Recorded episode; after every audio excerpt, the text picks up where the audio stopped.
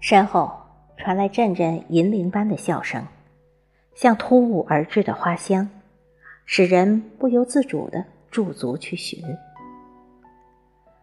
而此刻，我却不敢轻易转身，更不敢像往常那样举起好奇的镜头涉猎，因为那是一群打扮精致的小孩子。今天是儿童节，是属于他们的节日。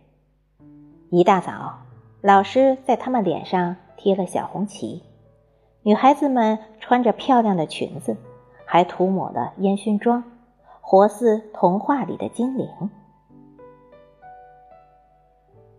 台上演的是高年级学生自编自导的相声《吹牛》。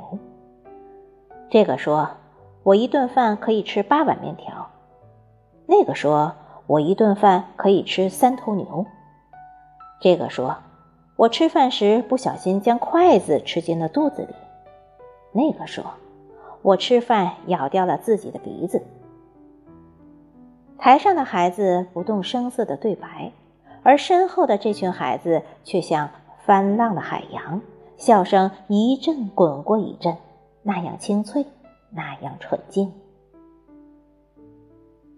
我将手机摄像头悄悄调为自拍方向，然后暗暗寻找角度，企图透过时光的夹缝采撷浪花数朵，却终没如愿。台上的牛越吹越大，孩子们的笑声也越来越肆无忌惮。不用去看，我猜他们一定早已笑得前仰后合了。这种笑。是懂之后的笑，发自内心，不需要迎合，不需要装饰，像布谷鸟的叫声一样本真。被这样的一种笑深深的打动着，此时的慧眼对我来说仿佛已是多余。他们着迷的看节目，我专心的捕获他们的笑声。就这样，我们在咫尺之间。各自愉悦着。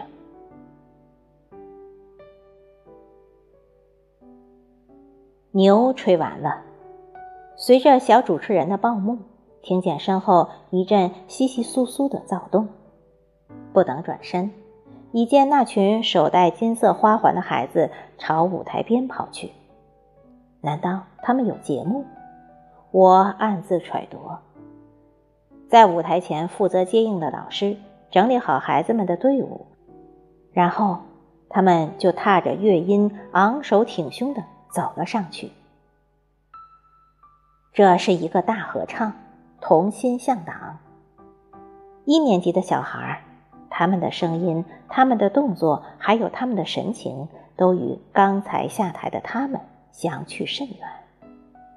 台下很安静，同学们都在认真的听他们唱歌。有的还随着音乐的旋律，轻轻地摇动小脑袋，显出一副陶醉其中的样子。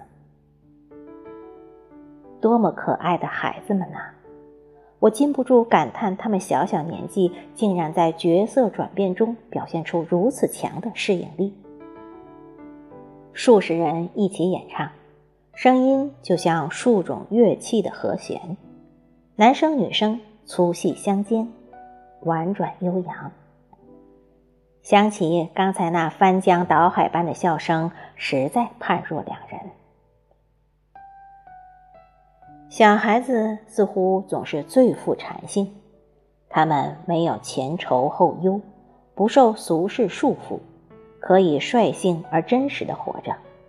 快乐的时候就放声笑，不高兴的时候就伤心哭，而。哭过、笑过之后，他们依然阳光，像未经风雨的花朵，绽放着自己的绚烂。短暂的一程相遇，我断定，那些孩子记不住我的脸，而我却一滴不落的带走了他们全部的笑。笑声如海，一路上在我的心海里翻腾。